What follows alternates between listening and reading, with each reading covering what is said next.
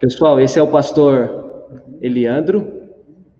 Ele é pastor da nossa igreja em Curitiba, a quarta IPR de Curitiba.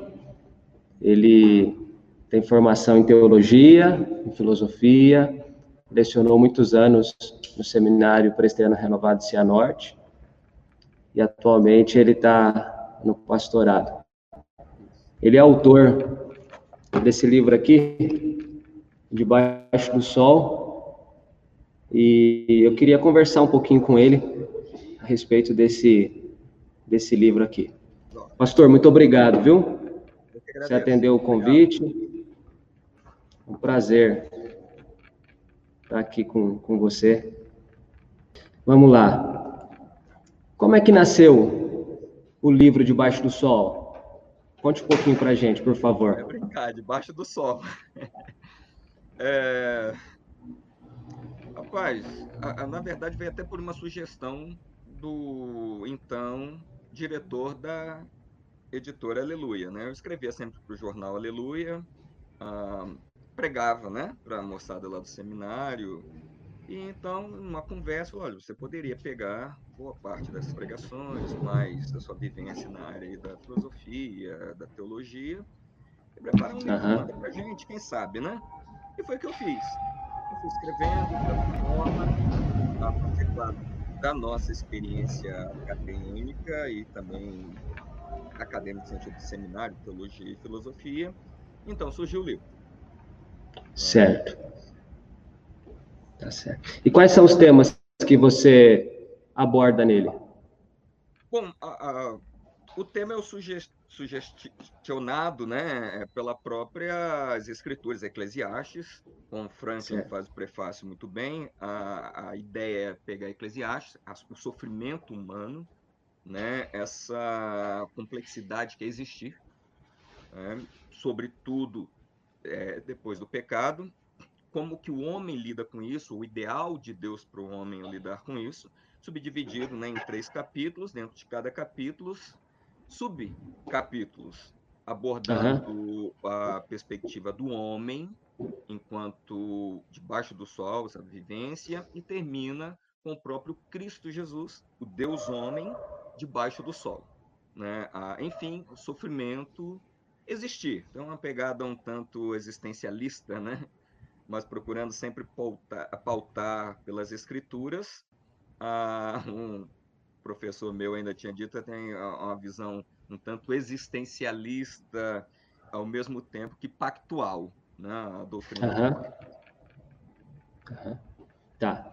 Então, ele, ele é uma mistura de teologia e filosofia, certo? Sim, eu, eu, tenho dificuldade em dizer filosofia, né? Ah, mas é claro que tem, tem citação Sim. de Derrida, Karl Barth, Emil Brunner, que é difícil dizer, né? O, por exemplo, o Barth, é, ele é um teólogo que permeia a filosofia, tanto é no caso de, do Anselmo de Aosta, né? Que modifica a, a uma visão tanto é, é, pontual da teologia, né? Mostrando um teólogo inserido no mundo do, do, dos filósofos revolucionando o modo de ler, por exemplo, o livro Proslógio de Anselmo.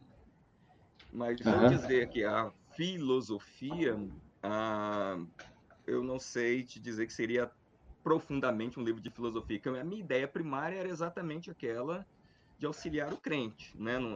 a discussão Sim. do mal no sentido moral, teológico. Né?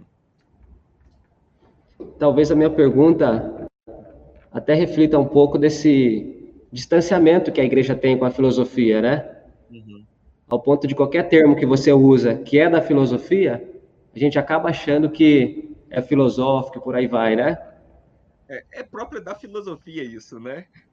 Assim como uhum. a própria questão, se a gente pegar desde os filósofos clássicos, distinguir filosofia de teologia é muito complexo, né? Quem vai uhum. ser a a, a, através da, é, bem escriturado mesmo, toda essa discussão da teologia, né, da filosofia, com uma busca de uma questão bem transcendental, é o próprio Platão que dá o nome à teologia, né, que é o estudo dos deuses. Uhum. Né? É claro que não é tão simples assim pautar ou definir filosofia, a teologia como o estudo de Deus, mas a ideia era que, assim como os deuses conheciam né, a essência das coisas, o filósofo procurava também conhecer a essência das coisas. Ora, se os filósofos procuram conhecer o que. Se os teólogos procuram conhecer o que os filósofos procuram conhecer, e eles procuram conhecer o que os deuses conhecem, então o que queremos conhecer é o que os deuses conhecem. Então, por isso vem o estudo de Deus, né? Quer dizer, mas na versão bem cristã. Nós nos predispomos a estudar. Entendi. A coisa está entrelaçada desde há muito tempo, né? Sim, sim. há livros e livros tá tentando separá-las e mostrando quanto estão unidas, né? Para a gente, né, para nós cristãos, a, a sabedoria, o, amor à filosofia é, é, bíblico, é divino, né? não se separa, não, não tem uma síntese né, é, nisso. Não há um conhecimento, uhum. seja científico e não científico, é um conhecimento divino. Né? Sim. Paulo diz, né? Que quer comais, quer bebais ou façais qualquer outra coisa, façai tudo para a glória de Deus. Legal.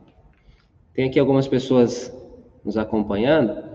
O João Batista, o Emerson, a minha mãe, a Sônia, a Anisete. Estão acompanhando a nossa conversa.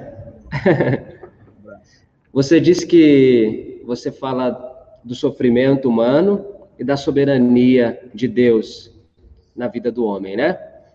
A partir disso, pastor, é, hoje em dia tem muitas concepções triunfalistas no meio da igreja, né? Sim. Essa coisa que agrada o coração, de certo modo. Fora da igreja e também dentro da igreja, tem muito essa coisa do coaching, né? Da autoajuda, enfim. Isso é fiel à realidade da vida debaixo do sol? O que o senhor acha? Não, não. Ah, é claro que a gente não, não deve pender para um outro extremo também com medo de, de uma determinada posição.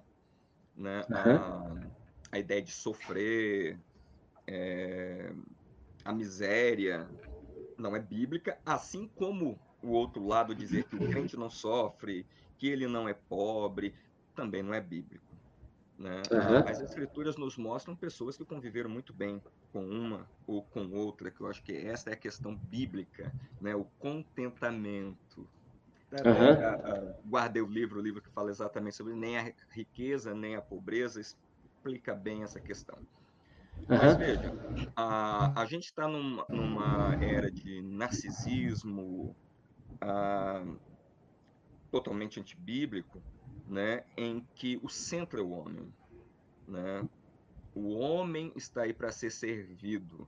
Eu ainda brincava com os seminaristas na época, aquela pregação do Jonathan Edwards, né? É, pecadores, né, nas mãos de um Deus irado, que hoje seria pregação, né? Deus nas mãos de pecadores irados, né? que queremos manipulá-lo, fazê-lo nos atender. E não é.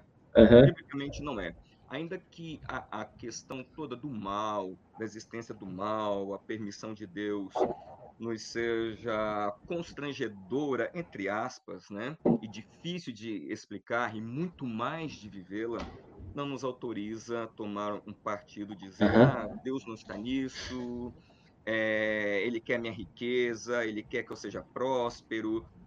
Ok, não tem problema nenhum Deus tornar muitos prósperos, não é uma regra, assim como também só sofrer não é uma regra, né? Fato é que as escrituras ah, nos dizem que devido ao pecado, né, o mal entrou no mundo, o pecado entrou no mundo, e aí então toda a, a, a ordem né, criacional sofre com a queda, e aí entra questões financeiras, questões econômicas em todas as áreas. A questão é que a gente tem um costume de, de criar um hiato né, entre as questões espirituais e as não espirituais, né? Sim. Não é na Bíblia, né? Isso não existe, né? Sim. Todas as coisas são espirituais. Ah, isso entra na igreja, né? Ah, dizendo que o crente não pode sofrer, ah, não pode ser pobre e não é bíblico. Né? Não precisa dizer, no caso do livro, cito Jó, né? Tem um papel é, preponderante e termina exatamente com o nosso Senhor Jesus Cristo, né, que é Deus, homem, né, criador dos céus e da terra, nasce numa manjedoura, uhum. tem que aprender a falar e tal, e morre Sim. numa cruz. Né? Então, quer dizer, uh, é, é, um, não simplesmente um engodo, mas é um, uma incoerência, um discurso onde se elimina a ideia do sofrimento se elimina. A gente só gosta muito de Jó, né, e sente alívio ler Jó, porque a gente sabe o capítulo 1 e o capítulo 42, não é? Exato. O capítulo 2 até o 41, ok? Uhum. é um grande contraponto para essa visão tão errônea né, do, do sofrimento humano. O fato de não Sim. saber explicar não significa que não teremos auxílio ele e nem que de paz na alma, né? que isso, fé pode que, olha, ele está no controle de tudo. Sim. Você falou desse livro, Nem Riqueza Nem Pobreza? Sim. Eu não, eu não conheço, mas ele deve.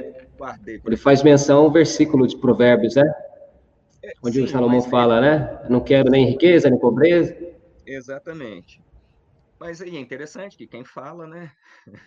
é alguém que tinha, né? Mas, ah, na verdade, Sim. ele traz um, um tratado Sim. histórico, teológico, ah, desde de Gênesis né, até Apocalipse, ah, se detendo de modo muito legal nos evangelhos. Né? Por exemplo, em Gênesis ele vai mostrar Legal. que Abraão era rico, não é? Então o problema não é a riqueza, Sim. né? O problema é a pessoa. Isso. Ok? Então ele vai trabalhando muito Sim. bem com isso. E eu ainda brincava com os colegas meus, falava, olha, eu peguei o livro para relaxar, para ler à noite e tal, e relaxar. Eu falei, rapaz, é complicado, porque ele traz uma série de histórias e é pedreira. Mas é muito gostoso o livro e, e a gente pudesse revisitá-lo, né? Legal.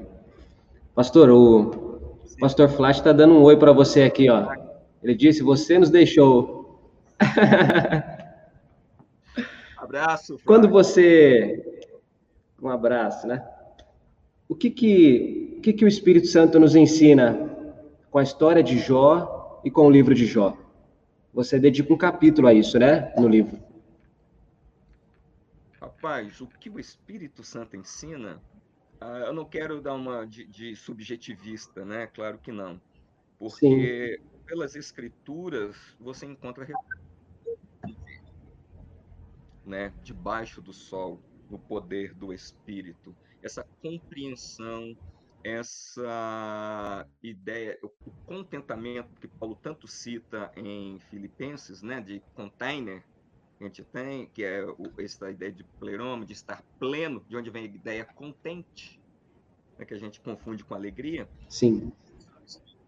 Uhum. Eu muito que ele vai dar simplesmente com uma noção materialista.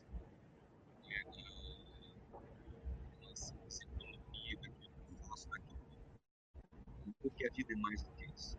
Eu já dizia que a vida não consiste, a vida de um homem não consiste no viver Agora, como é que isso assenta no coração do crente que, só, que perde um ente querido?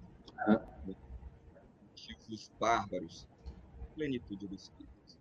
Né? O Espírito quem, quem traz ao coração do crente, apesar do desespero, de não se ter palavras, como no caso de Jó, qual, qual era o erro dos colegas, né? dos amigos, né? da onça lá? Era falar, falar Sim. e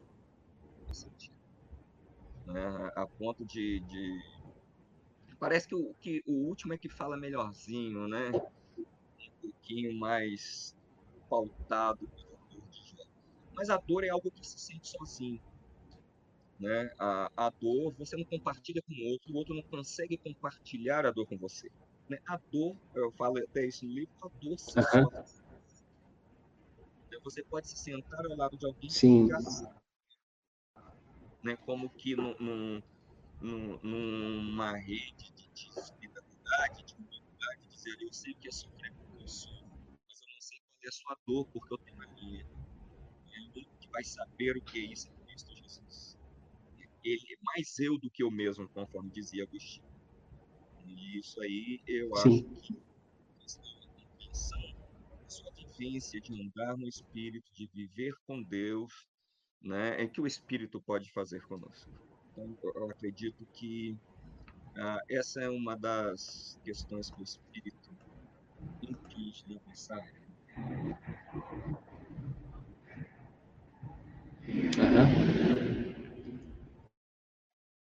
A ideia da teologia da retribuição, né? Procurando uma causa,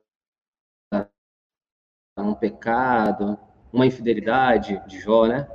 E nem sempre tem. É, a gente não, não desconsidera que muita coisa na nossa vida é pecado. Mas veja, se a gente sempre colhesse o que plantou, rapaz, a gente não colheria nada de Deus, não é nada bom, não é isso? Porque a gente só planta mal. Uhum. E se há alguma coisa boa em nós e fazemos, é integridade.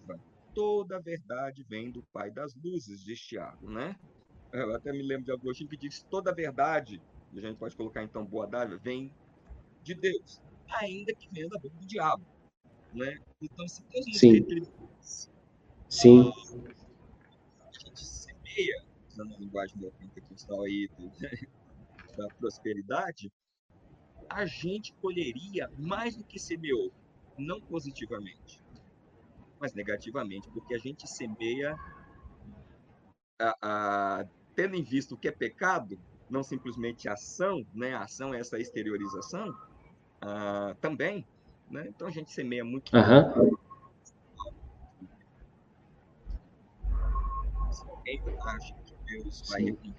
Depois você.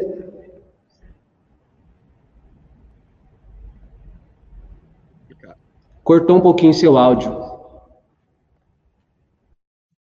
Que eu havia dito é que a gente não pode simplesmente esperar colher aquilo que plantou. É bíblico. Se a gente olhar no caso lá de Gálatas, que está no dizendo. Né, Sim. 6, esse é o contexto todo daquilo. Né? Uhum. É que se não vos canseis de fazer o bem. Né? Duas vezes, né? Não vos canseis de fazer o bem. E demora receber o bem. Uhum. A Bíblia também diz que quando eu faço o bem esperando receber alguma coisa,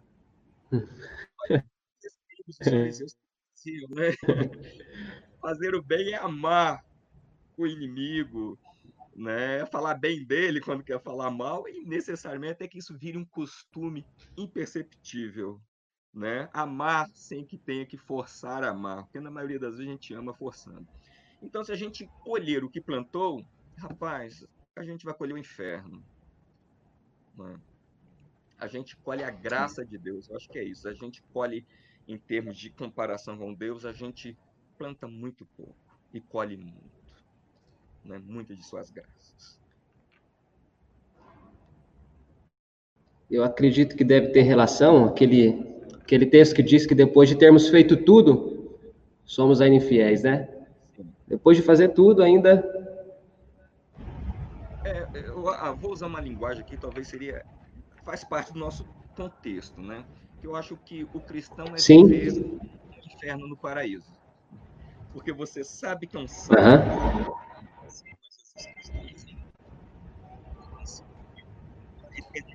desconfiança com suas ações, como que a sua mão direita deu, se a esquerda não viu, se você não fez aquilo para ser visto, né? se você não orou para mostrar para o outro que é um homem de oração, né?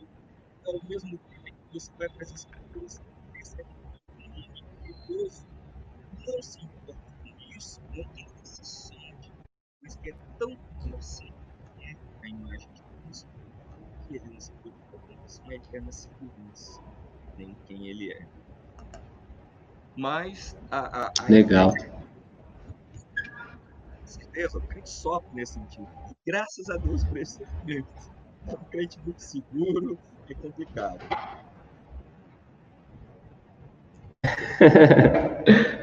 e você, você fala de Eclesiastes depois. Como que é a vida debaixo do sol, a partir de Eclesiastes? Então, uh, eu costumo dizer que a vida debaixo do sol, de Eclesiastes, é tampar o sol com a peneira, né? Ele vai arder, ele está queimando, uhum. mas parece ter um leve, uma leve ideia, é, sem vergonha, de que no fim tudo vai dar certo e tal. Mas não é. Né? É, é interessante como que o autor Salomão vai elencando a ideia de Eclesiastes. No capítulo 1, ele já tem um resumo de todo o capítulo, de, todos o, de todo o livro, né? o que ele vai dizer. E depois, então, ele vai aos poucos montando, conforme dizia Walter Kaiser no livro dele de Teologia do, do Antigo Testamento, é como um grande quebra-cabeça, né? em que você não pode se ater a uma pecinha mas você tem que ir juntando uma a outra conforme o encaixe exige, né? naturalmente toda a imagem, para você entender. Então ele vai dizendo uhum. que procurou primeiro a satisfação, a alegria, a felicidade, porque é o que procuramos né? em todas as coisas. Ah, em determinado, vamos, vamos citar aqui no caso do conhecimento, a própria sabedoria.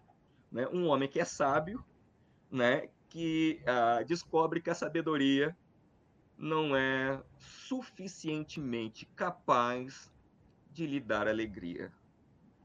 É? Uhum. É? Isso é frustrante. Então ele começa Sim. a dizer, a gente, pode, é, a gente não pode esquecer que ele está dizendo primariamente para jovens. Ele termina o capítulo 12 falando isso, né? De tudo quanto nem temer é tema a Deus, né? Saber tema a Deus e guarde seu mandamento. Ah, mas o Eclesiastes ele vai passando por cada capítulo, deixando ensinamentos que para muitos poderia dizer, olha, esse camarada não é crente. Mas é uma visão muito realista da vida.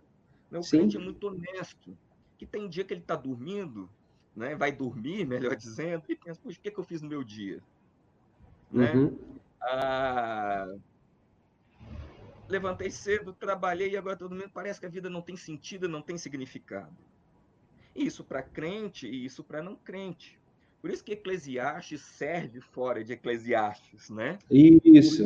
Exclusivamente é, é, todo homem debaixo do sol. E uhum. não apenas o crente debaixo do sol, ou só o não crente, o ímpio debaixo do sol. Todo homem debaixo do sol. Okay? Vamos lembrar que Jesus diz lá em Mateus 6 que o homem sensato não difere do homem insensato, senão no modo em que construiu a casa. Uhum. Mas as casas estão sob chuva, vento forte, água, né? Então, quer dizer, estão expostos a isso Sim. tudo. Ah, o homem está debaixo do sol. A questão é como que ele se vê debaixo do sol. Como que ele reage debaixo do sol. Né? E quando eu digo reagir, não estou dizendo reagir com otimismo tolo, né, do coaching, conforme você tinha dito. Você pode, Sim. você consegue, tal que nem sempre é assim. Pessoas que trabalham a vida inteira e tem menos que algumas que não trabalharam tanto assim, né? Por isso que Eclesiastes está dizendo o pão, não fique esperando o vento mudar, não fique esperando para que lado a árvore caia, para então você trabalhar. Vai e faça. E é aí que descansa o crente debaixo do sol. Vai e faça, porque no meio disso tudo, neste mundo todo criado por Deus, apesar da queda, apesar da dor, apesar do sofrimento, Deus está ali. Né? É Ele quem dá sentido, é Ele quem dá significado. Né? Ah, eu estou trabalhando na apresentação de um livro de um amigo meu sobre Epicuro, que está escrevendo sobre felicidade, e a ideia é essa, desde Epicuro, né? Toda a ideia do homem querer um sentido na vida e a felicidade. E a nossa Sim. felicidade, o sentido da vida, é Cristo, né? ou seja, a Trindade, Deus. Não que este mundo não tenha o seu valor. Né? Ah, o crente não é um platonista, né? onde ele quer se ver livre desse mundo, libertar-se desse corpo né? e ir para o céu como uma alma fantasma. O propósito de Deus com toda a criação continua a mesma. Né? A ideia da regeneração do mundo, né? Então, a, o sofrimento é temporário. Ele sabe disso. A presença do mal e do pecado aqui é temporária. Ela se vai acabar, não é? E aí então a gente vai ver a graça de Deus realmente em tudo quanto ele criou. Veja, o trabalho em Gênesis antes do pecado não era tão cansativo quanto ficou depois do pecado, a ponto de Eclesiastes falar sobre o pecado. Falar, desculpe, sobre uhum. É penoso o trabalho. Né? E, aliás, né? aquele cara fissurado no trabalho, que ele vive solitário, ele não tem ninguém junto, é, é tudo é para ele. Mas no fim, uhum. viver debaixo do sol essa fadiga. Né? Acorda cedo, dorme tarde, a, o feriado passa muito rápido, a segunda chega sempre mais rápido Né? Ah, mas o crente sabe, ó, pera aí, né? Ah, ah, há uma linha contínua de Gênesis a Apocalipse, onde eu posso ter prazer nisso tudo e Deus está nisso. Né? Ah, aliás, acho que eu falo até mesmo lá a questão do trabalho, que eu falo da ideia do pão, né, de Salmo 127, é, o partir Isso. uma referência, né, parece uma ideia um tanto analógica em que o partir do pão significa muito mais do que o pão, né? Tem toda uma referência uh, transcendental, tem toda uma referência do pacto de Deus com o homem, né? Do próprio Cristo, né? na mesa, presente. Quando o crente tem isso em mente, viver debaixo do sol é difícil? Claro. Né? Ele vai suar? Claro. Ele vai ficar desempregado? Muitos. Queira Deus que não, mas vai muitas vezes. Mas tem que o alimenta. Não é isso aqui só. Né? Tem algo para além do sol. Muito bom. Você tem uma frase assim, ó. Fora da fé, só existe o desespero. Sim. O que, que você quis é, dizer com isso? Conte para o povo. Uh, é bem Kierkegaardiano isso aí, né? Uh, uhum. Na verdade, é, é uma visão, uma leitura das escrituras, o que dá sentido à vida. Né? Não é que a fé é um salto no escuro, né? mas é que o crente olha para o mundo criado, ele olha para a sua história e ele não se vê ah, como Deus entrando na sua história para fazer um sentido. Ele vê o contrário. Ele foi criado e foi colocado na história de Deus, então tem um sentido. A vida uhum. tem um sentido. Né? Eu, eu tenho um sentido para ser quem sou. Ok? Ah, não é autoajuda isso, né? Sim, Mas quer dizer, sim. Ah, Deus não entrou na minha história. Ele me criou para a história dele. Neste mundo todo criado, e já a questão das escrituras e, e de Eclesiastes, eu tenho um lugar aqui. Nesse tempo de nascer, tempo de sofrer, eu tenho um lugar aqui. Né?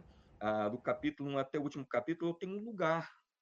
ok? Então, a, a ideia do desespero, quando eu digo que é Kierkegaardiana, é, é essa ideia de se ver como um indivíduo fora de da, da, da, massa, da sociedade, procurar um sentido de quem ele é. E ele se vê louco, porque a, a, ele não encontra um significado para a sua própria existência, a não ser Deus. Né? A, o, o Cornelius Van Til dizia que isso é uma é muito incoerente, porque como um, um pai que está com a sua criança no colo, dando amor e carinho, e a criança vai subindo, subindo, calmamente até a altura do rosto, ele bate na face. Né? Uhum. Conviver com, com, com esse desespero a parte de Deus é exatamente isso. Né? O crente não tem necessariamente a ideia do desespero, da perda de significado na vida, porque ele sabe que é inserido na história divina. Né? Dada desde Gênesis, o que Gênesis apresenta como Deus, ele sabe que não é criado fortuitamente, sem nenhum propósito, ou pelo simples capricho de Deus. Há um propósito em sua existência. Né? É por isso que, que o próprio Eclesiastes vai dizer, com muito estudar e fado, né? Você Sim. louco mesmo nesse sentido de. Mas tá, qual o sentido disso? Qual o sentido disso? Qual o sentido disso? Né? Até que você passa a perguntar assim, qual o meu sentido? né? ao não encontrar sentido no que eu busco sentido. Uhum. Então, é, eu não me convenço com a ideia que o meu sentido na vida é procurar sentido para a vida. Né? Não. Muito legal. É... Você fala um pouquinho do Salmo 37. Eu gostei muito desse capítulo. Você fala sobre a velhice, coisas dessa natureza. E hoje em dia, de forma, assim, no senso comum, a velhice é vista como um tempo de improdutividade, dor, cansaço, limitação. E o Salmo apresenta uma perspectiva diferente, né? Como que é essa perspectiva da velhice debaixo do sol que você põe? É a ideia do Salmo 37 debaixo do sol. Então, como Isso. uma realidade, uma visão tanto pessimista também, porém verdadeira, é que a velhice uhum. cansa mesmo. Né? Sim. Ah, nem todos da terceira idade encaram a, a, velhice como uma delícia. Eu passei dos 40 e a vida não começa com os 40, né? Eu vou a que eu tenho hoje com 20 anos. Né? Ah, essa é uma das vantagens de se envelhecer né? A, a cabeça que se tem. Se bem que envelhecer nem sempre é sinônimo de conhecimento, de sabedoria, né, e de experiência, né? Uhum. A ladrões, né, corruptos, velhos. Se diga isso, aliás, bastante no Brasil, né? Ah, Sim. Mas a ideia de, de, de, do Salmo 37 que eu menciono lá é esse prazer de, conforme diz o salmista, né? a poder olhar atrás e não dizer eu já vi, mas poder dizer eu nunca vi. Isso. Né? Porque é natural um jovem dizer eu nunca vi isso. Claro, tem muito para viver. Mas a, a, ideia que o salmista diz é, ele olha para trás eu nunca vi isso, eu nunca vi o quê? Deus abandonar. Eu nunca vi a minha história desde o nascimento até aqui, na velhice, onde Deus não estivesse presente. É, é, a ideia do Salmo 37, que, aliás, está ligado ao Salmo 73. O Salmo 73, você tem um Caleb como? Né, olhando a, a, como que os ímpios né, prosperam, como que todas as coisas parecem cooperar tão bem para eles, né? Parece uhum. o anti-Romanos 8, né? Todas as coisas uhum. cooperam para o bem daqueles que não amam a Deus, Isso. parecia, né, que estava dizendo. O cara tá sem máscara na rua e não pega coronavírus, né? É. mas, a, a, mas uma ideia muito é, a, interessante a do Salmo. Né? O salmista ele olha e diz: Olha, eu nunca vi. E que graça, é, né? que felicidade é uma pessoa da terceira idade olhar para trás e dizer: Eu nunca vi. É, dizer, eu já vi isso. Né? Os, né? Meninos, eu vi. Não, ele não viu. Então, é a partir daquilo que ele não vê é que ele pode ensinar para os mais jovens, para aqueles que vêm atrás, né? É, o que eles podem ver à frente deles. Todo esse cuidado de Deus. E você aponta que essa frase é uma síntese, né? Porque se ele nunca viu, é porque Sim. isso nunca vai ser visto, né? Você Sim. fala alguma coisa dessa natureza, né? Exatamente a, a, ideia dele que ele nunca viu não é uma pressuposição que alguém venha depois, né? É claro, ele tem em mente um homem piedoso, né? Alguém Isso. que vai ao templo, alguém que sofre como ele sofreu e vai ficar velho. Então ele diz, olha, é, eu não vi. Isso significa que ninguém, né, nessas condições dadas, um crente verá. Então, Exato. Tomar cuidado ah, quando diz um justo medigar o pão, tal, aí tem toda uma série de implicações por trás, né? Que tem que ser levado e lido com muito cuidado, que é que a gente não tem tempo para isso. Né? Mas Sim. está dizendo que o crente não passe por necessidades, mas tem isso. uma perspectiva de cuidado de Deus, né? da providência de Deus na vida deste homem, deste idoso que Exato. chegou da montanha, né? E ele agora olha para baixo e vê toda a curva do rio, né? E ele pode sentar e dizer, olha, eu já vi isso. No final, a história termina bem. Né? A história termina bem. Uma velhice vivida à luz do caráter de Deus, né? Sim, fica tranquilo. Exatamente. Eu gostei muito desse capítulo. Achei muito legal. E você fala um pouco da jornada de Moisés também, debaixo do sol. Como é que foi a jornada dele? Ah, bom, como debaixo do sol, né? Ah, é sempre um abrir mão, é sempre um sofrer, é sempre uma dificuldade. E nessa linha mesmo debaixo do sol aí, né? Ah, é sempre uma escolha, né? De, de sua potencialidade, de quem é você, e o que você pode fazer dentro daquela ocasião, ok? Ah, aqui na psicologia, né, se chama faticidade, né, para uhum. a psicologia existencialista ou fenomenológica, né, conforme o Rolomei vai dizer, né, uma faticidade que você pode fazer com ela. A grande questão com essa faticidade de, de Moisés é a fé, é tudo que ele, ele deixa né, o, o Egito, tendo em mente que era né, o Egito na, naquela ocasião, né, e para viver de Avé, o eu sou, né, que lhe chama para libertar o seu povo. Ao longo toda a sua experiência com Deus, o texto diz que então ah, ele deixa, ele escolhe, né, são os termos, ele escolhe, ele decide, a sofrer, ele persiste ou persevera. Eu até uh, explico lá a própria terminologia dessa perseverança, esse hipómenos, né, que é levar um peso sobre os ombros até o fim, tendo em vista o prêmio daquilo. Quer dizer, é levar um peso. Né? Moisés uhum. é isso, é um viver debaixo de, do sol. Né? Se não me engano, a, a, nessa parte, a editora inverteu o título, que eu estava falando que a fé é a resposta de Deus. Uhum. Né? Eu não sei se saiu, não, não me lembro bem, né? Eu, eu, tinha colocado como que a fé espera a resposta de alguma coisa, mas não é.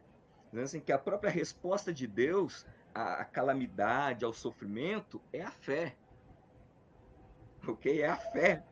Né? Essa é a resposta de Deus. A fé em si é a resposta. Né? Assumir isso que Deus dá, debaixo do sol, olhar o mundo na perspectiva da fé, a, a, vendo o próprio Deus homem assentado conosco, é a resposta de Deus. Uhum. Quer dizer, a fé é a resposta. Quer dizer, Deus me mostra, Deus me dê. Eu já dou a fé. É mais ou menos como Paulo, né? Deus me uhum. responda, me tire o espinho eu te dei, eu tirei, tô te dando a graça, né? É mais ou menos isso. É, é, parece um paradoxo, né? Quer dizer, Deus me responde, já te respondi. Eu te dei o que você precisa. Continue. Não é a resposta humana, é a resposta não, não, de Deus. É de Deus, de Deus. Uhum. Isso é duro. Pensando num termo bem, uma aplicação a nós, a quem sofre quando a gente pede, pede a Deus um livramento, pede a Deus alguma coisa, o fim da enfermidade, da luta, e o que Deus diz é: te dou a fé, né? Uhum. Uh, nem sempre orar três vezes como Jesus fez, falando as mesmas coisas, mas sempre orando diferente, porque isso é uma oração persistente, perseverante. Você ora pedindo as mesmas coisas com um coração sempre diferente, né? Uhum. A terceira vez a gente se levanta, conforme Jesus limpa os joelhos e vai para a cruz, né? Seja feita, hum. contudo, seja feita a sua vontade, né? Ah, é mais ou menos isso o caso de Moisés, te dou a fé. Foi mais ou menos isso que Deus falou com, com o próprio Paulo, né? A minha graça te basta. Tal ponto que em Efésios ele vai dizer, aliás, a Timóteo ele vai dizer, fortalecei-vos na graça, né? Do Senhor, por que não no poder, né? Ele diz ali graça, né? Vem graça, Sim. vem poder da graça, né? E é isso. E aceitar ah, sob a perspectiva de Deus nem sempre é fácil, mas é mais prudente. E aí é aquilo que você tinha dito, o papel do Espírito, né, na nossa vida debaixo do sol, é fazer-nos Sim. aceitar, né? Sim. É muito mais né, aceitar a força, mas é uma submissão alegre. Isso. E a fé nos mostra que é melhor. É legal, porque você coloca que Hebreus não tem um, não tem um artigo, né? Não é a fé. Não é a fé. Então, assim, é, é generalizado, né? É Sim. a fé lá do, Abraão, do Moisés, de todos Sim, os homens é, lá. É isso. Porque a, o que se discute é que a gente sempre, quando pega Hebreus 11, a gente vai orar a fé, a gente acha que é uma definição de fé. Boa parte uhum. dos estudiosos, eu acho que o Olefin, no livro dele, é, aos Hebreus, bem explicadinho, lembrei agora, brincadeira, pensando nos seus mínimos detalhes, diziam o pessoal do faculdade, abraço para quem estiver vendo. Ah, ele diz que é uma ilustração da fé. A fé ela só pode ser ilustrada. Uhum. Né? Então, o autor de Hebreus ele vai ilustrando a fé, meio que os seus leitores identificando nesses grandes homens, né? Toda essa ilustração, esse quadro, como numa galeria, você vai olhando aqueles quadros, Moisés, Abraão, Abel, né? Mas sempre numa perspectiva lá do final do corredor do futuro, quer dizer, todos eles venceram não pela fé em si mesma deles, mas de uhum. Cristo né? Mas é Cristo, que é a uhum. grande a nuvem de testemunhas que diz Hebreus 11. Eu entendo que a gente pode até aplicar, dizendo que muita gente, o vizinho, olhando o nosso comportamento. Mas a grande nuvem de testemunha que está sendo dita ali são esses homens de Deus. Nós Sim. estamos rodeados, então nós não temos por que voltar. A gente vai sofrer, que é vida debaixo do sol, né? Uhum. Mas não tem por que voltar. Eles venceram, a gente vence. Né? E voltando ao caso de Moisés, não foi fácil, né? Sofreu muito. E, e, e eu não sei, eu fico é, humanamente revoltado. Deus, por que, que Moisés não entra né, na Terra Prometida? Uhum. Fala né, tudo bem, refletidamente, bate na rocha, ah, mas não entra, não entra. Não porque não teve fé, né? Mas aí entre outras uhum. coisas. Quando a gente vê tudo que ele fez, como que ele abre, as, abre mão, no grande homem que ele é, e ele mesmo só pode olhar do alto do monte, dar tchauzinho, porque é isso que diz Hebreus mesmo, né? Dá tchau, diz, ó, me espera, tô chegando, né? Mas não entra. Exato. você fala um pouquinho da vida de Paulo. E você coloca que a amizade é um recurso de Deus para a vida debaixo do sol. E você fala um pouquinho de, de Paulo e também fala de Cristo, né? Como Cristo vê a amizade. Fale um pouquinho disso. Ah, bom, Aristóteles já dizia que a amizade né, é uma coisa muito boa. Então, mas que quem tem um amigo é bom, dois amigos melhor, mas quem tem três já é basicamente um mentiroso, né? Você lê Provérbios de Salomão, Salomão, quando fala de amigos lá, há, há três terminologias hebraicas para amigo, né? É, e uma dessas é colega. Uhum. Você pode ter muitos colegas, né? Mas há amigos mais chegados que irmãos. Então, quer dizer, a ideia aí é uma distinção de colegas e amigos. A amizade é fundamental. Para os leitores de C.S. Lewis e do Tolkien, né, a, a gente percebe o como que a amizade rompe barreiras, preconceitos, uma ideia também religiosa, pois um é católico, o outro é anglicano, é fundamental. Jesus dá valor a isso. Quantas vezes Jesus cita a, a questão, já não vos chamarei mais servos, mais amigos. Há um peso em ser amigo, né? O servo uhum. faz o que tem que fazer. O amigo, né, faz o que tem que fazer, mais do que o servo, porque ele não tem peso nenhum sobre ele, a não ser a amizade, né, ou o amor envolvido nisso. No caso de Paulo, ah, é, é interessante porque traído tantas vezes, né, é, solitário, conforme diz os textos lá, e onesíforo, ok? É, é, quem, né, no momento em que ele está na cela, é, aspirando, né, à morte, uhum. ele, onesíforo, corre o risco, visita Paulo no fundo da, da, da sua cela. Isso é muito importante. No caso de Jesus, né, ninguém melhor amigo do que ele. A, a passagem de Mateus, né, 26, 27, onde o termo, quando Jesus fala né, para Judas, né, amigo, uhum. que vieste. E o que termo ali, amigo, não é essa questão camarada, que eu chamo todo mundo de amigo. É, meu amigo, como vai e tal, um tratamento. Não. É um termo realmente verdadeiro, né? Amigo. Não necessariamente que Judas lhe fosse um amigo, uhum. mas amizade, do valor, do que significa esse laço de amor e compromisso. Né? Sem reciprocidade, né? O amigo é isso, né? A, a gente, talvez você seja mais amigo de alguém do que alguém de você. Sim. Né? E Jesus chama Judas de amigo. Né? E a ideia é, é todo esse comportamento. Como é que, mesmo prestes a morrer, sendo traído, tranquilo, não sem dor, mas tranquilo, ainda é capaz de amar, criar laços de amizade. Né?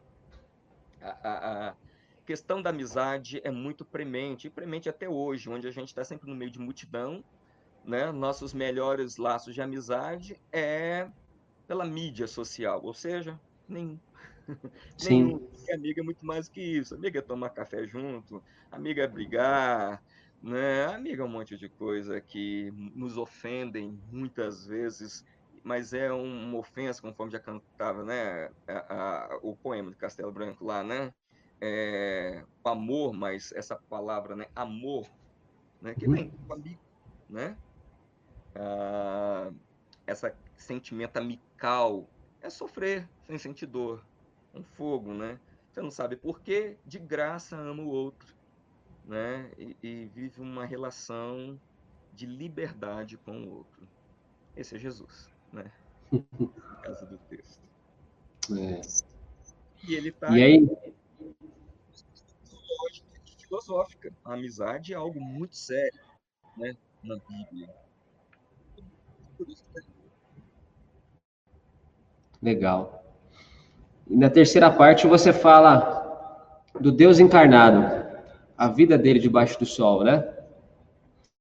E aí tem uma parte que você diz o seguinte: parece bom os crentes fiéis saberem que nem todas as orações feitas com fidelidade e fé significam livramento da dor e do sofrimento.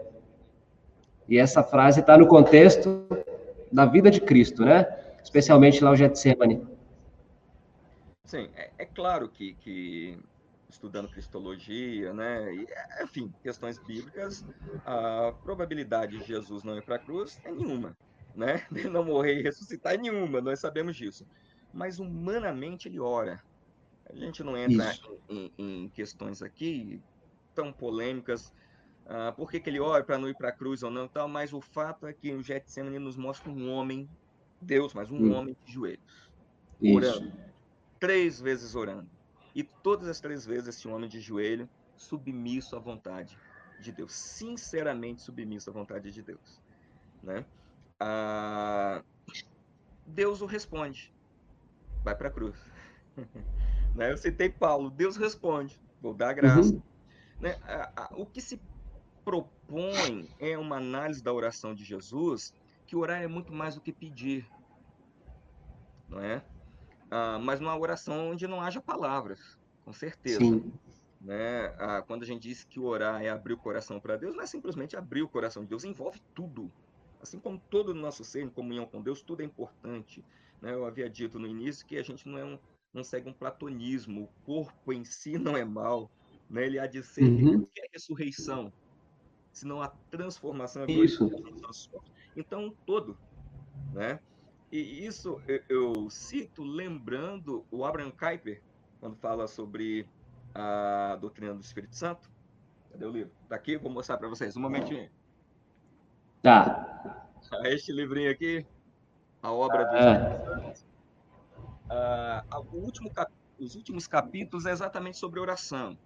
E ele escreve com muito amor e carinho para os mais ortodoxos, os mais reformadões e tal, dizendo que não vê problema nenhum em levantar as mãos, orar alto, sentar, levantar, porque orar envolve tudo. Se o Espírito de Deus nos enche, envolve tudo. Com isso, ele não está dando. Uhum. Certo. Mas a, a, a grande questão que eu quero colocar é que se envolve tudo, significa que a oração não é um instrumento apenas de pedir, né? Uma oração que não pede é uma oração soberba, né? Uhum. uma oração também que só agradece também é soberba, não é?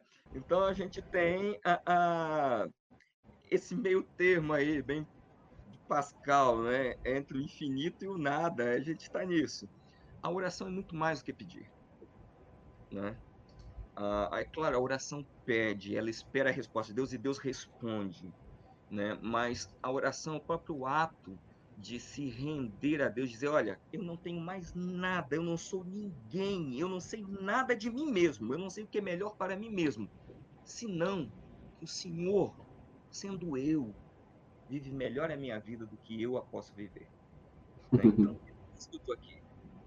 Né? Os medievais já diziam que orar assim, né, e de joelhos, é, é uma imagem bem, bem, representativa, porque lembrava os escravos diante de seus senhores, né, eles dignos de morte e punição, né, juntava as mãos e diziam: Olha, eu não tenho mais nada, eu estou de mãos atadas, de joelhos, dizendo que tudo que eu tenho vem de ti e só depende de ti, que é o Senhor da minha vida. Né? Jesus ora, Deus responde, né? e conforme Hebreus 3, a, até o capítulo 5, parece que o silêncio de Deus foi a resposta para Jesus. Né? Uhum. Ele tem urros, diz o texto de Hebreus. Né? Ah, ele ouve um silêncio e vai para a cruz. O crente não pode esperar menos né, de suas orações. Ele tem que esperar ser ouvido, ser respondido, mas entender que a, a, enquanto ele ora, há um relacionamento com a Trindade que nem sempre ele é capaz de discernir né? já que o Espírito intercede por nós com gemidos inexprimíveis, outro texto tão polêmico, mas ele está ali, ele está agindo, ele é Deus e conhece a mente de Deus muito, né? Bem a minha, então ele é mais eu do que eu. É isso que me leva a orar, né? É saber que, quando eu digo que ele é mais eu do que eu, não é que eu seja Deus. Quer dizer assim, Sim. É, é, sabe muito, sabe a minha aqui em casa, a gente ora, né? A gente ora pedindo a Deus sobre as necessidades, as necessidades que nós vamos ter, a necessidade que a gente sabe que tem, mas as necessidades não sabe que temos, né? E oração fala muito mais que pedir, peça. Claro, a Bíblia diz peça com fé, né? Mas ela é muito mais. Okay? A... É, é constrangedor quando você lê aquele livro, né, Imitação de Cristo, quando você lê a, a, tantos outros livros, como Agostinho, por exemplo, como eles falam de oração, você se sente um nada, né? Eu não sei o que é orar. É a todos os discípulos pediram isso para Jesus, né? Não nos dê poder, ensina-nos a orar, né? Algo na Sim. oração. Para ele, orar é ou ora só pedindo, acha que é só isso, que Jesus é um garoto de recado, não entendeu que, que orar é mais do que isso, né? é também é encher os pulmões de vida, né? Isso é orar. Então, Exato.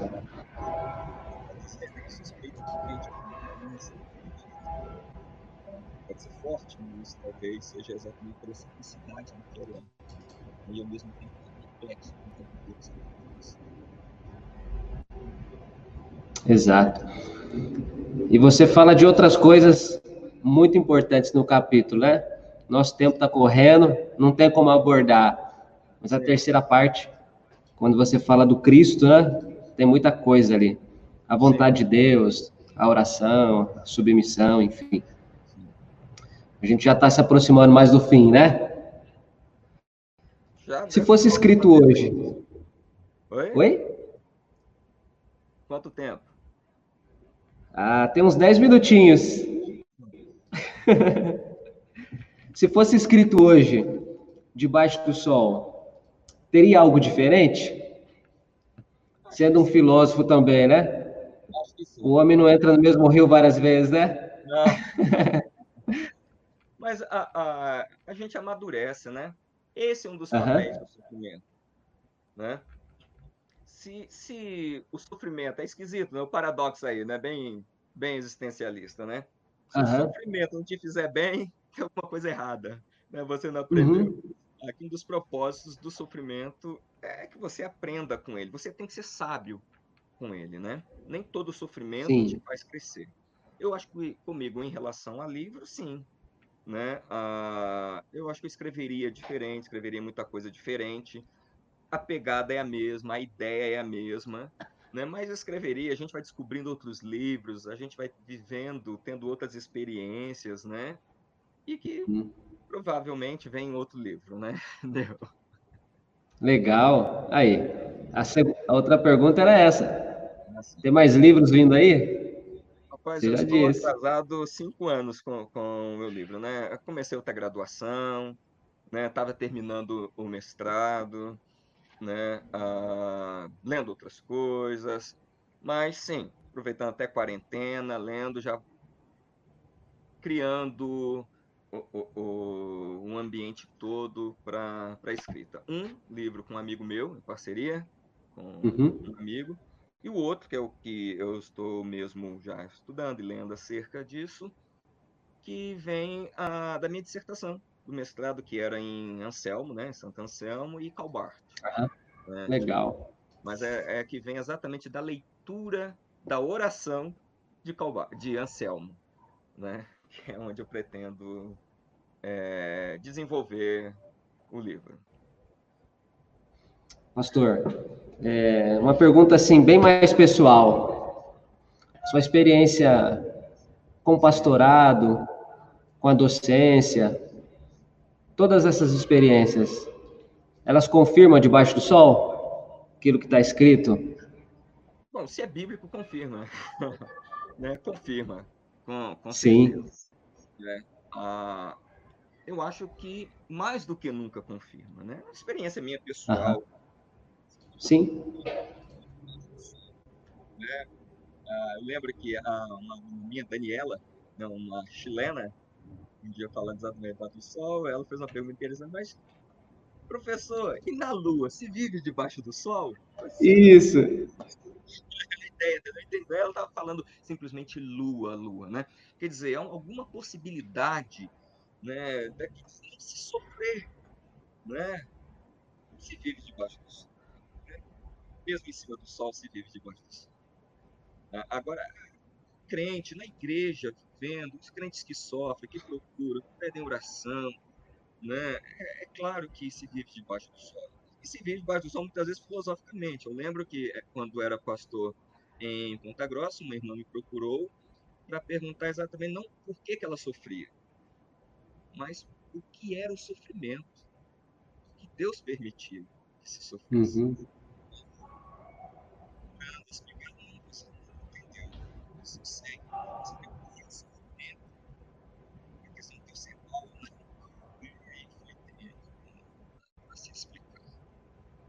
Quer dizer, ah, alguns acabam percebendo essa vida debaixo do sol de um jeito, outro de outro, mas ah, filosoficamente, ou indo à feira comprar alguma coisa e perceber que subiu muito, vai faltar o dinheiro e vai faltar alguma coisa para levar para casa, vai sofrer, chega em casa e tem que orar, já percebe que está debaixo do sol, né? é muito presente. Né? Sim a vida debaixo do sol. Que diga o coronavírus, né? Exato. Qual crente que não está debaixo do sol?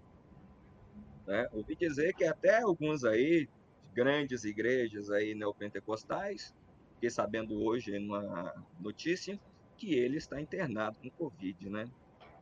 Então, veja, está debaixo do sol. Ninguém escapa. Ninguém escapa de viver debaixo do sol, né? Se Deus não poupou nem o filho, né? Acredito, conforme já dizia o Pink, né? E.W. Pink, se Deus não poupou o filho, muito menos há de nos poupar. Exato. E tem uma frase que você menciona, para a gente ir fechando, que marcou muito a mim. É que Cristo está acima do sol, né? Você fala isso em algum momento, né? E... Sim, sim. Ah, ah, parece um paradoxo que fala que ele está debaixo do sol, né? É toda essa ideia uhum. divina de Cristo, Deus homem, né? Onde o mal, o pecado, né, agora, o, o, mal, é claro, o, o, afeta, né? A gente tem que fazer uma distinção de mal e pecado, que eu acho que eu faço lá no, no, livro, né? Ah, é claro que, que todo o pecado trouxe o mal, mas nem onde, sempre onde há mal há pecado, né? Da própria natureza, por exemplo, as árvores nada fizeram para pecar, né? E sofrem uhum. com mal, né? Nós é que pecamos. Então, nessa dimensão, o Senhor Jesus Cristo está acima disso tudo não é? Ah, em nada é, é tentado pelo mal, pelo pecado. Só ele está acima do sol. Né? Uhum. Né? E é interessante que mesmo ele em cima do sol, Isaías ah, 57, né, vai dizer que o Altíssimo, né, aquele que está no alto e sublime trono, se assenta com os humildes e quebrantados de coração, né? a, a, fé cristã trabalha com essa transcendência e imanência, uhum. né? É dado da revelação. Né? O que mostra, eu creio nisso, Senhor. Você é um crente, você crê nisso, que o Deus se fez homem e tal, continua plenamente Deus, plenamente homem? Sim, é um crente em Cristo Jesus, né? Então, esse Deus acima do sol se assentou debaixo do sol, não se assentou uhum. conosco, né? E isso é a, a extremamente chocante para o crente. Mas, ao mesmo tempo, ele continua acima do sol. Né? Sim. Ah, o, o, que o Bart chamaria, né, devido às proporções aqui sendo usado, totalmente outro. Né? Uhum. Aquele que não é tentado, aquele quem o diabo é só o diabo e ele é só Deus, né? Está acima do sol. Muito bom. Pastor, onde é que as pessoas podem encontrar seu livro para adquirir? Na gráfica Aleluia, eu acho, na editora Aleluia. Recentemente eu vi que tem na Amazon e algumas outras livrarias que eu não, não, não me recordo muito bem agora, acho que na Casa da Bíblia. Mas tem na Amazon, eu sei que tem, e diretamente na própria editora Aleluia.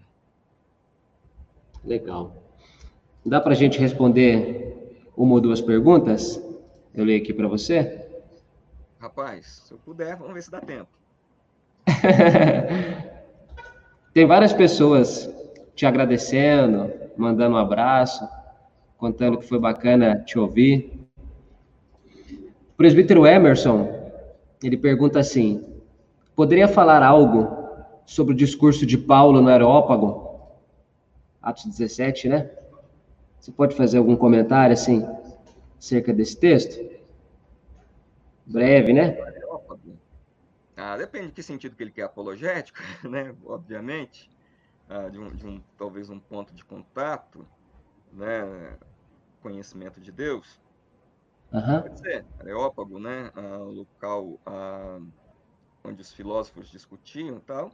E no caso ali da discussão é, que Paulo apresenta, e aliás ele é chamado de, de um tagarela, né? Uhum. Acerca disso te ouviremos amanhã, porque parece, à vista dos gregos, um rompimento, um para um cristianismo ali, para um Deus que se encarna, né?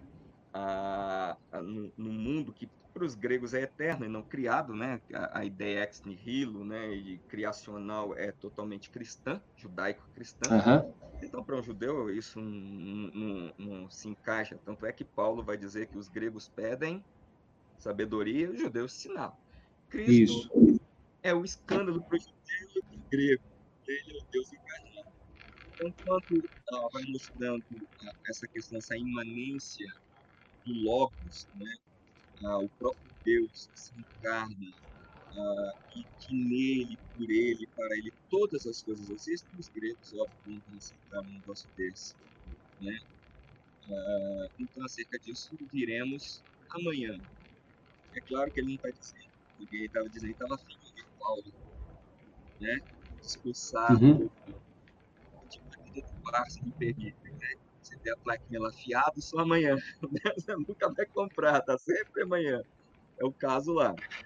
Agora é uma discussão muito, uh, uh, muito polêmica. Por exemplo, o meu posicionamento apologético é presposicional. Então, vou dar uma, uma, um caráter um tanto distinto do que Paulo quer usar enquanto razão.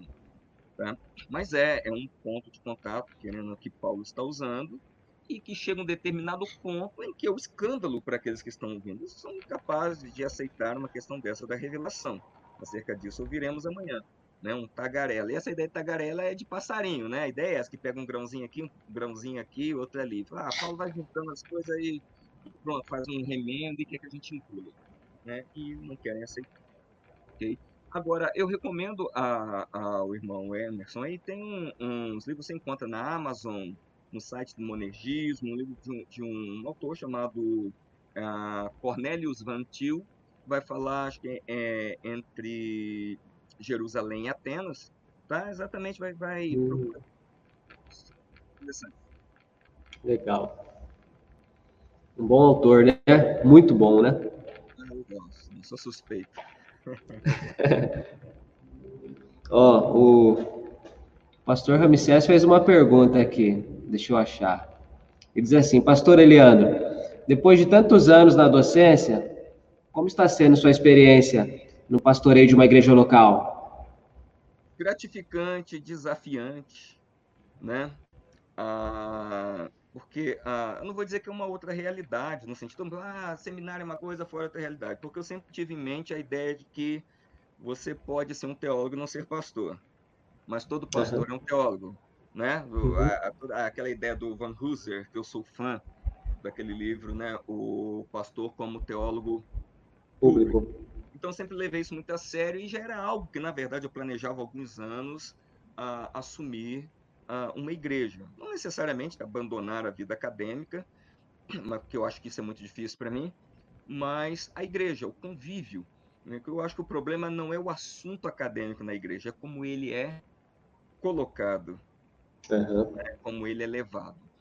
Agora, sem dúvida, a questão dos afetos, né, de estar no meio do povo, da igreja, é uma delícia, é, é compensador, é muito interessante. Né? Não eu não tivesse isso no seminário de Cianorte, que, aliás, eu sempre fui muito falante e muito brincalhão com todo mundo, né? Ah, nunca tive problemas com isso. Mas é, sim, um ambiente de ser de determinada forma fora daquele ambiente estritamente acadêmico. Embora ah, o seminário sempre prezou para a questão de pregar, o pregar o pessoal, os demais pastores também, a vida de oração, né? Tínhamos ceia, enfim, aquele caso todo. Geralmente tinha uma moçada que ia lá para casa e a gente orava, cantava, comia, fazia um churrasco, né? Mas a uhum. igreja é um, um povo que assim, puxa, ele veio para ficar comigo, né? Ele é o meu pastor, né? Não vai dizer nada me faltará porque falta, né? Mas a ideia assim, puxa, ele veio, é, né? É interessante, ele está comigo e, e receber esse afeto é muito bom. Né? E o teste né, de fogo, que acaba sendo um teste de fogo. Né? A, a Keila, minha esposa, sempre me corrigiu, você usou tal linguagem, você fica muito técnico. Né? Você não percebe isso no, no, no, no ambiente do seminário. Né? E na igreja, aquilo que pode ser é, é, evitado, né? Que bom. Né? E às vezes você esquece. Você usa uma terminologia e Acabou, você acha que todo mundo entendeu, né? mas ela não entendeu. Então você tem que estar se policiando.